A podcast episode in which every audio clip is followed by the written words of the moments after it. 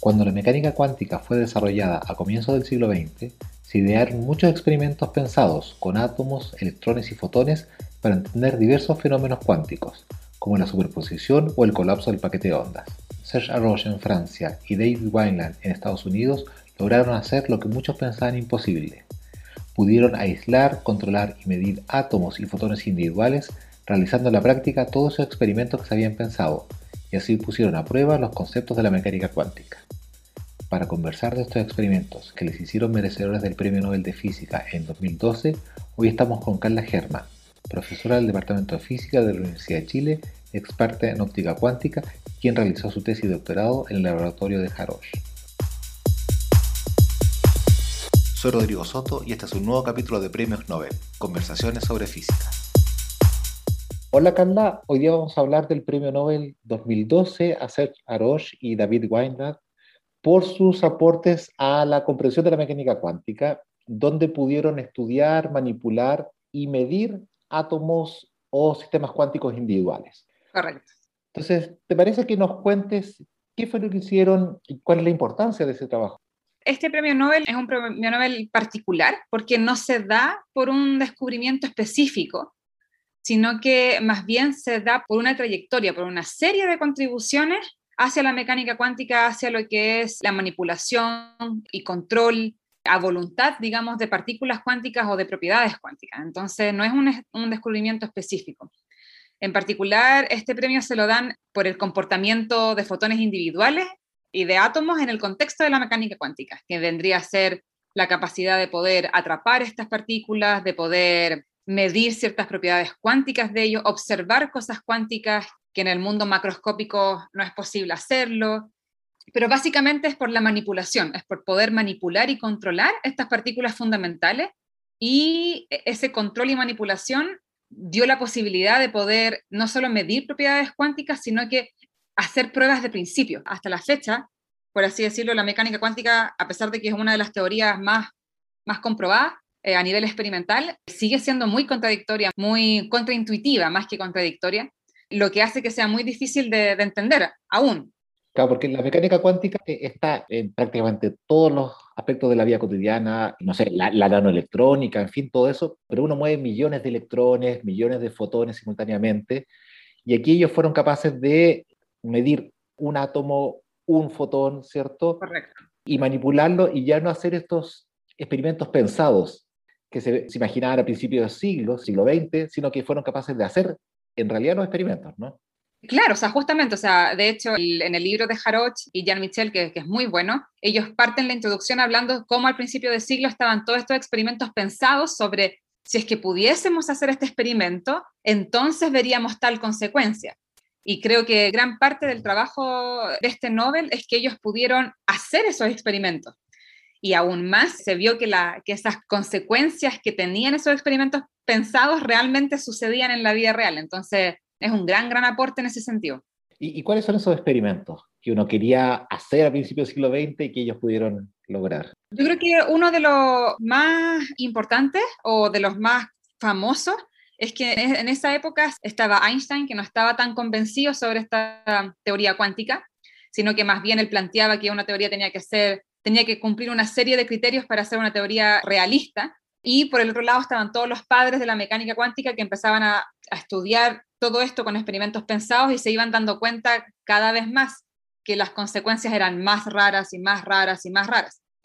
Entonces, en esa época, dado que no había láser, no había forma de atrapar un átomo, menos un fotón, nada de eso, no quedaba más que hacer experimentos pensados. Y dentro de eso hay uno que es bien famoso que se llamaba mm, la caja de fotones y era un experimento que creo que propone Einstein a Born y van intercambiando cartas entre ellos para explicar este experimento y consistía básicamente en tener fotones atrapados en una caja como partículas y esta caja estaba como colgando de un resorte y ese resorte estaba ligado como una regla. Uno puede buscar la foto en internet, ahí está. Pero lo que quería Einstein con esto era como demostrar que el principio de incerteza no era, no era válido. Entonces, él propone este experimento pensado para decir que el tiempo y energía sí podían ser medidos de forma simultánea. Él decía, imaginémonos que tenemos una serie de fotones atrapados en una caja y pierdo uno de ellos, entonces voy a, perder cierta energía, esa energía se va a ver reflejada en el movimiento del resorte y el resorte me va a mover también una regla, entonces yo al mismo tiempo voy a poder saber cuánta energía perdí y en qué tiempo sucedió esto. Y ahí Born le replicaba de vuelta diciendo que, que, estás pensando mal porque en verdad te estás mezclando cuántica con elementos de medición macroscópicos, como es una regla, como es un resorte. Y en verdad si uno quisiera hacer el análisis full cuántico tendría que asumir que todos esos elementos de medida también deben obedecer a la mecánica cuántica. Y justamente uno de los experimentos, eh, el de ambos, ¿cierto? De Harrod y el de Wineland, ambos lo que hacen es atrapar finalmente partículas y poder observarlas, poder medirlas de alguna forma. En el específico caso de Jaroch, lo que ellos tienen es una cavidad, que son dos espejos muy reflectantes, en donde pueden atrapar luz adentro por mucho, mucho tiempo, y la, capacidad de que el, que el, fotón o que los fotones estén atrapados por mucho, mucho tiempo hace más fácil el poder experimentar con ellos. Y e, ellos experimentaban a través de átomos. Entonces ellos usaban átomos para poder, eh, usan, porque todavía siguen haciéndolo, usan átomos para poder medir los fotones que están atrapados dentro de una cavidad. Y si mal no entiendo, Wineline lo hizo al revés. Usa átomos atrapados y los examina con fotones.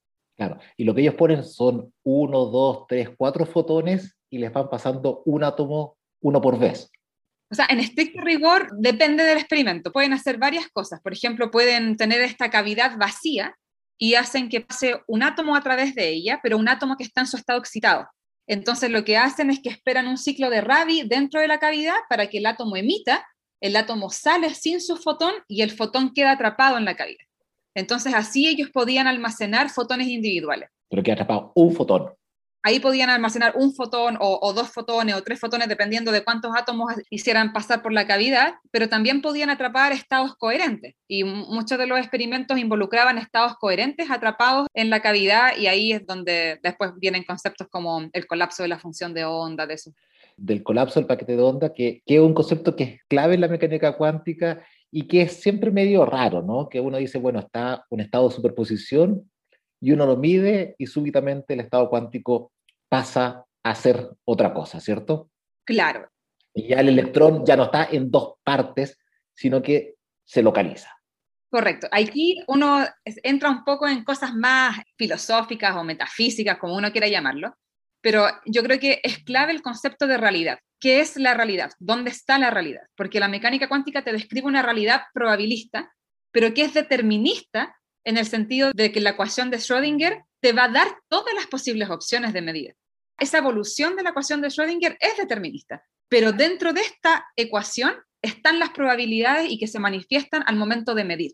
Cuando yo mido es que cuando yo colapso mi sistema y ya no está simultáneamente en estas todas estas posibles realidades, sino que colapsa a una sola.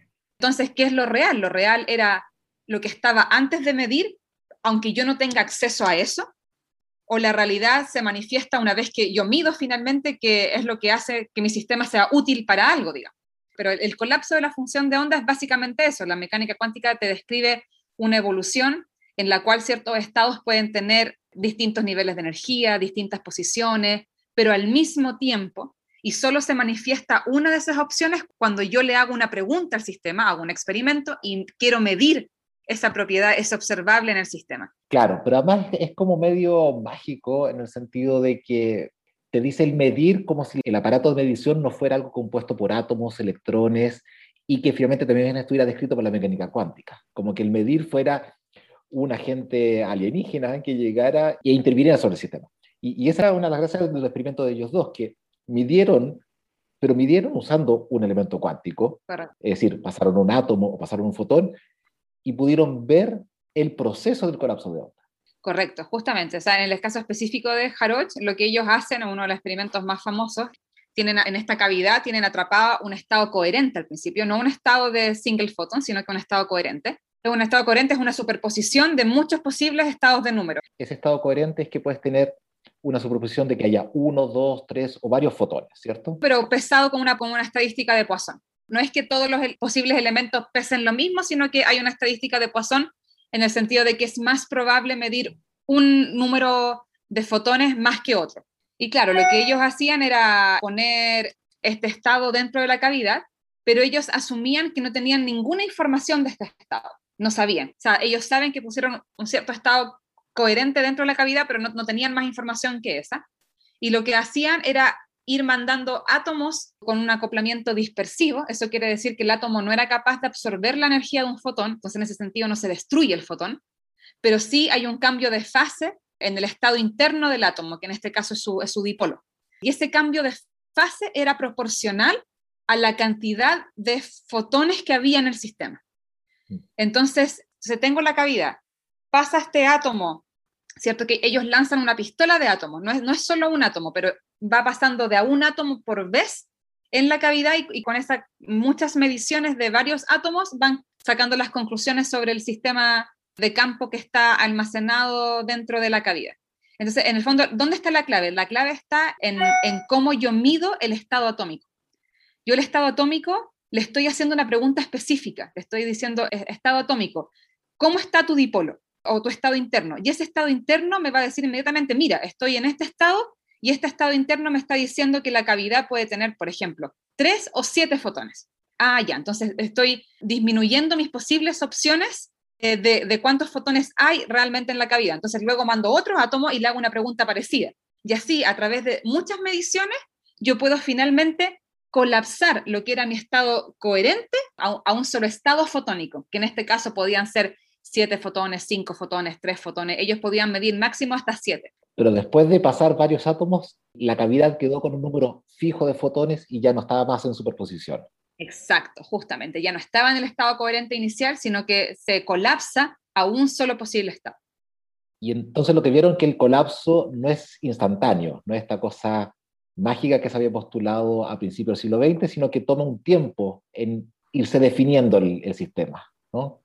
Esa es una buena pregunta. No estoy tan segura de la respuesta. Yo creo que lo que sucede realmente es que con un solo átomo yo no puedo tener toda la información que necesito para saber a qué estado se colapsó el sistema, que creo que es diferente.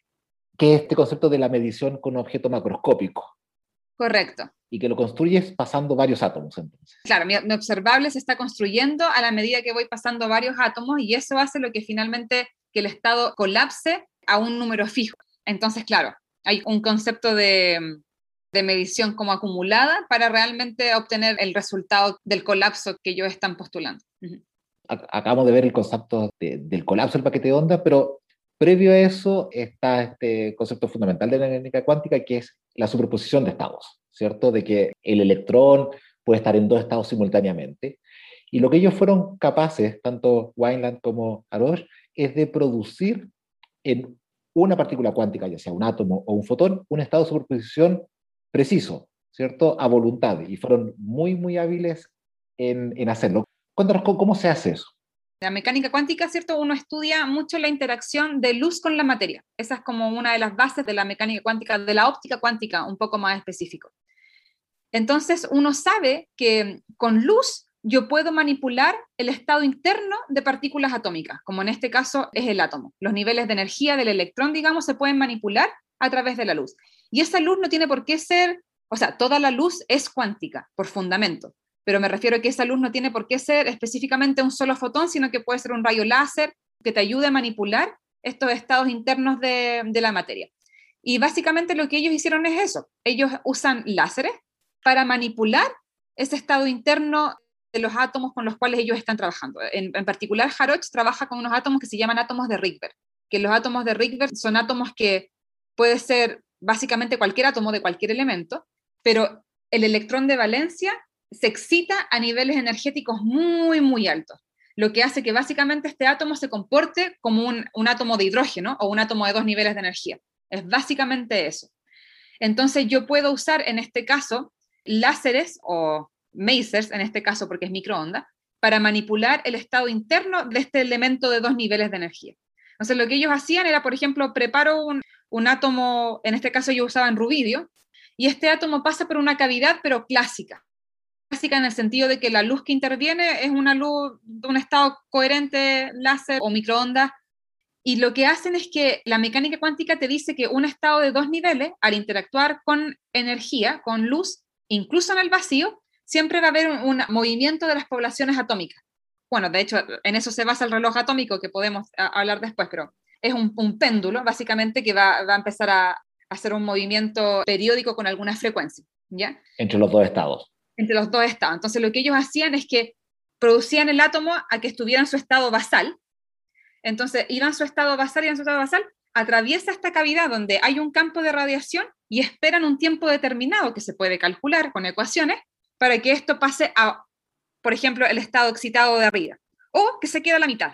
Entonces, con este tipo de manipulación de tiempo de interacción, ellos podían generar un estado superpuesto entre estos dos niveles de energía. Y a, la mitad significa, no es que queda a la mitad, porque uno sabe que en mecánica cuántica solo puede estar en esos estados, sino que queda con mitad de probabilidad en un estado y con la otra mitad de probabilidad en el otro estado. Exacto, sí, a eso me refiero con la mitad.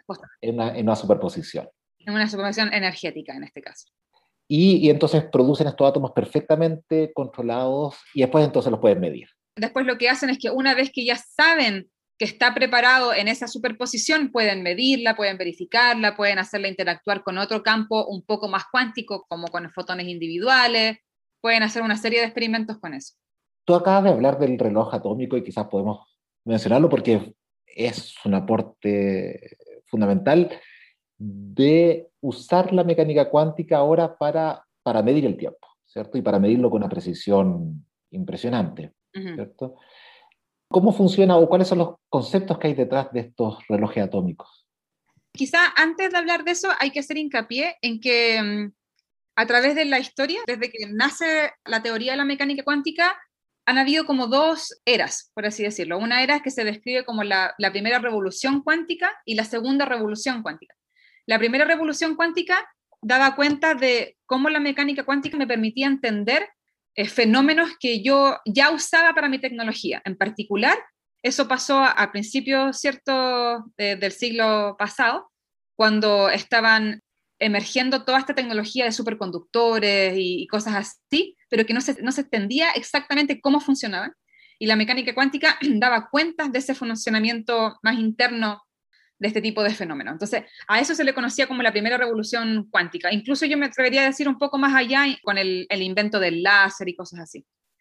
Pero hoy en día estamos como en una etapa que se llama la, la segunda revolución cuántica, que ya tiene que ver más como que yo quiero aprovechar o controlar a voluntad estas propiedades raras de la mecánica cuántica para usos tecnológicos.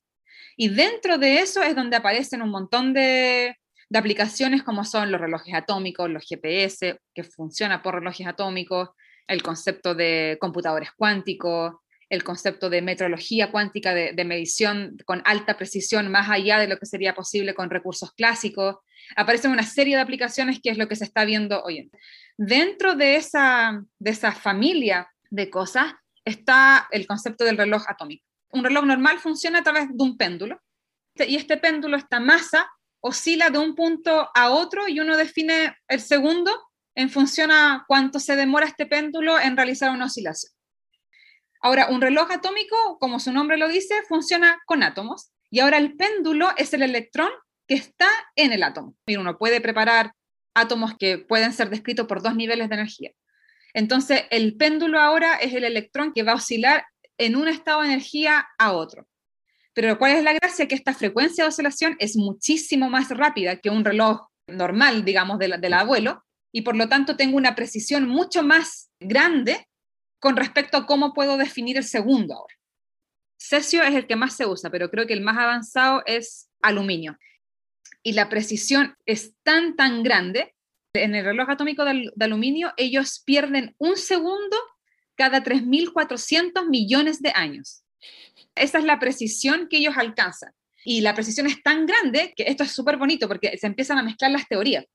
La precisión es tan grande de estos relojes atómicos que te permite ver consecuencias de relatividad general de Einstein, que en el fondo es la dilatación del tiempo. Estos relojes son tan precisos que te permiten medir ese tipo de cosas. Lo que ellos hacen es que hacen dos relojes atómicos a una misma altura y después, por ejemplo, levantan un reloj atómico un centímetro. Y ese cambio de altura tiene un cambio de gravedad que es pequeñísimo, pero como es tan preciso el reloj interno que tienen estos relojes atómicos, es capaz de medir la dilatación de este vaivén, que es la dilatación del tiempo. Entonces, es espectacular. Ahora, en, todo esto que, estas aplicaciones de la segunda revolución cuántica, ¿cierto? Y también en los experimentos que hicieron Aros y Wayland, usan eh, técnicas experimentales bien sofisticadas de ultra alto vacío y temperaturas muy, muy bajas. ¿Por qué es necesario ponerse en condiciones tan extremas, siendo que la mecánica cuántica debería funcionar en todas condiciones? Pues la mecánica cuántica es la base de nuestra naturaleza.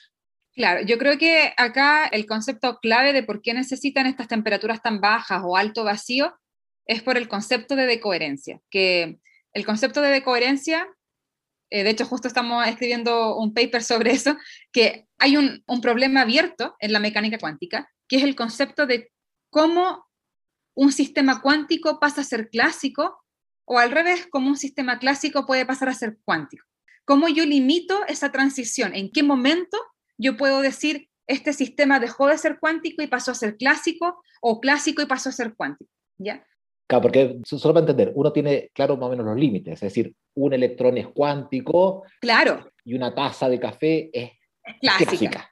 Pero ¿dónde está la frontera? ¿Dónde está la frontera? Porque esa taza está hecha de átomos. Entonces, ¿por qué en esa taza que está hecha fundamentalmente por partículas cuánticas, ¿por qué no tiene manifestaciones cuánticas? Esa es la pregunta del millón, digamos, y que me imagino que cuando alguien la pueda responder se va a ganar otro Nobel. Pero el tema es que esa transición no es fácil de entender, no es un problema abierto, como digo. Y justamente cuando queremos manipular partículas cuánticas, como es el estado de un átomo o de un fotón, tenemos que pelear constantemente contra el medio ambiente, que está siempre en contacto con estas partículas. Entonces, uno necesita vacío y bajas temperaturas para asegurarte una manipulación más larga de estos posibles estados atómicos o estados fotónicos, o sea, que estos estados vivan por más tiempo, que pasen más tiempo sin que pierdan sus propiedades cuánticas. O sea, por ejemplo, con la temperatura es más fácil de entenderlo porque si yo preparo mm, un átomo, por ejemplo, los de Harrod, que son átomos de Rydberg que están en la región de la radiofrecuencia, pasa que si no, si no trabajo a temperaturas bajas, hay mucha radiofrecuencia en el ambiente. Y eso puede hacer que el estado atómico que preparé en mis dos niveles de energía decaiga más rápido. Entonces pierda. Algún fotón no controlado. Cualquier fotón, cualquier fotón que esté en el ambiente, que venga a la frecuencia correcta, lo, lo puede hacer decaer, puede variar su estado, básicamente. Entonces uno se asegura con bajas temperaturas que eso no ocurra. Y el vacío es lo mismo, no es lo mismo, pero va en la misma línea, en la línea de no tener partículas que puedan interferir con, por ejemplo, la trampa atómica que yo necesito para poder manipular luego estos estados más internos y cosas así. Entonces, todo, todo va en la misma línea. El concepto clave aquí es que yo quiero atrapar estas partículas cuánticas. ¿Cómo las atrapo? Las atrapo con luz y las atrapo con campos magnéticos en general. Pero todas estas partículas van a perder sus propiedades cuánticas a medida que interactúen con el ambiente. Entonces, lo que yo quiero hacer es retardar lo más posible esa interacción.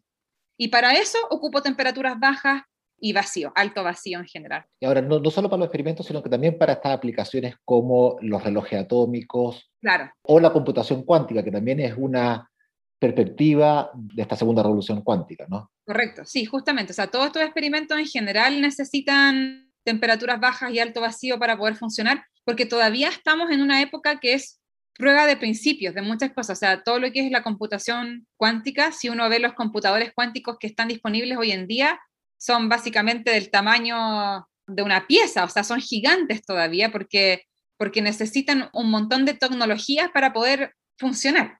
Y por lo tanto todavía están diseñándose, son prototipos que están funcionando en condiciones ideales. Exacto, prueba de principio. Igual que cuando se creó el primer computador clásico, que era una pieza tremenda llena de, de electrónica, acá es lo mismo. Claro, y faltará mucho todavía para que los relojes atómicos, los computadores cuánticos y otras aplicaciones de metrología, por ejemplo, uno las pueda incorporar más en lo cotidiano. Claro, salvo tal vez que los relojes atómicos hoy en día son de los principios básicos para los GPS. Entonces, eso hoy en día yo diría que es más cotidiano, o sea, el hecho de tener relojes atómicos que permiten medir el tiempo con mucha precisión, hace finalmente que todo el sistema satelital, la triangulación de tiempos y posiciones con satélites funcione con la precisión que tenemos. Si no tomáramos en cuenta efectos relativistas, estaríamos midiendo distancias con errores de un kilómetro, dos kilómetros, y los efectos relativistas se pueden hacer porque está la tecnología de relojes atómicos. Pero aquí hay una mezcla de tecnologías, porque el GPS que no tiene en el celular usa un reloj no de estos relojes atómicos. Común, sí. Y el reloj atómico es el que está en el satélite del GPS. Correcto. Y uno mezcla las dos tecnologías y posiblemente eso va a ser la perspectiva, que va a tener un computador cuántico por allá, que uno lo va a vincular con su computador de escritorio y va a usar las dos tecnologías. Que de hecho se hace. Uno justamente puede programar en computadores cuánticos a través de tu computador de la casa. Y tú acabas de hablar de la medición y los experimentos que ellos hicieron a uno le complican al principio de lo que uno estudió en mecánica cuántica en su momento, que dicen, bueno, cuando uno mide, destruye el sistema, ¿cierto? Y no hay forma de medir sin perturbar. Y sin embargo, ellos fueron capaces de medir el estado de los fotones que estaban ahí confinados o el estado de, de los iones que estaban confinados sin destruirlos. ¿Cómo eso es compatible con lo que uno aprendió de mecánica cuántica en su momento? Es que aquí yo creo que hay que hacer una aclaración. O sea, cuando quiero medir un átomo o cuando quiero medir lo que sea, básicamente es muy general, yo necesito luz para observar, ¿cierto? O sea, cuando yo te estoy mirando a ti ahora es porque los fotones están llegando desde mi pantalla a mi ojo, mi ojo absorbe el fotón, lo destruye, y eso hace que después mi cerebro, ¿cierto? Y mi ojo, como una serie de, de operaciones, puedan restablecer una imagen. Pero el fotón que me llegó se destruyó, justamente, se absorbió por el sistema. Entonces, justamente nace la pregunta ahí de cómo yo puedo observar luz sin destruirla. Ese es el concepto clave. ¿Cómo yo puedo hacer eso? Si yo necesito luz para observar, ¿Cómo puedo observar la luz sin destruirla? Y ese es el concepto clave que se hizo en este Nobel, que se examinó la luz a través de átomos. Entonces yo ya no destruyo necesariamente el fotón, cambio su estado, eso sí, porque lo estoy colapsando a otro estado, pero no lo destruyo propiamente tal. Lo tengo ahí almacenado en mi cavidad mucho rato y lo puedo ir examinando y examinando con muchos átomos sin destruirlo. Ah, pero igual lo vas perturbando pero lo voy perturbando. Ah, entonces seguimos con el concepto de la mecánica cuántica que uno no puede medir sin perturbar. Sí, absolutamente se perturba. De hecho, esta perturbación hace que finalmente el sistema colapse a una función de onda específica, a un estado específico. Si no lo perturbase de alguna forma, no, no podría tener ese colapso. O sea, no tenemos que quemar los libros de cuántica. No, no se tienen que quemar, no. No sé si consideras que hay algo que no hayamos tratado. Quizá un detallito que no me he mencionado, otro de los conceptos raros de la mecánica cuántica es el concepto de que, el sistema está cuantizado y por lo tanto los electrones se mueven en saltos de luz. No hay una radiación continua de energía, sino que tienen que haber esos saltos cuánticos. En estos experimentos también se ven esos saltos cuánticos y eso es bonito también. O sea, ellos pueden colapsar el sistema, por ejemplo, a, qué sé yo, seis fotones y después pueden ir viendo la evolución de ese estado de seis fotones hasta que quedan cero de nuevo. Y van viendo cómo esto va saltando de 6, 5, 4, 3, 2, hasta que ya muere. O sea, pueden ver los saltos cuánticos de la luz y eso también es, es prueba de principio. O sea, hasta antes de eso se sabía que el sistema tenía que, que, comportarse así, porque es la teoría que está detrás para describir absolutamente toda la materia. Pero de ahí a observarla es otro cuento. Y ellos lo que hacen en estos experimentos es observar estos saltos cuánticos de la luz también. Así que los fotones se van absorbiendo de a uno y no, no de a medio. Ni no de a medio, nada, o sea que están cuantizados, que es un quantum de energía. Súper interesante.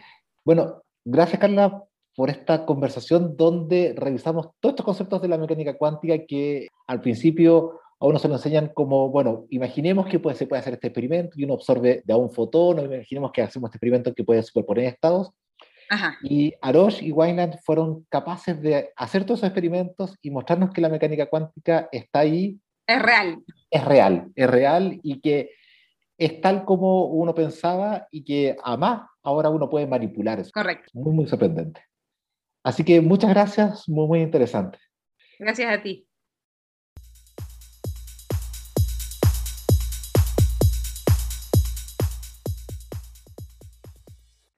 Síguenos y comenta este podcast en nuestra página web, Facebook y Twitter, Podcast de Física.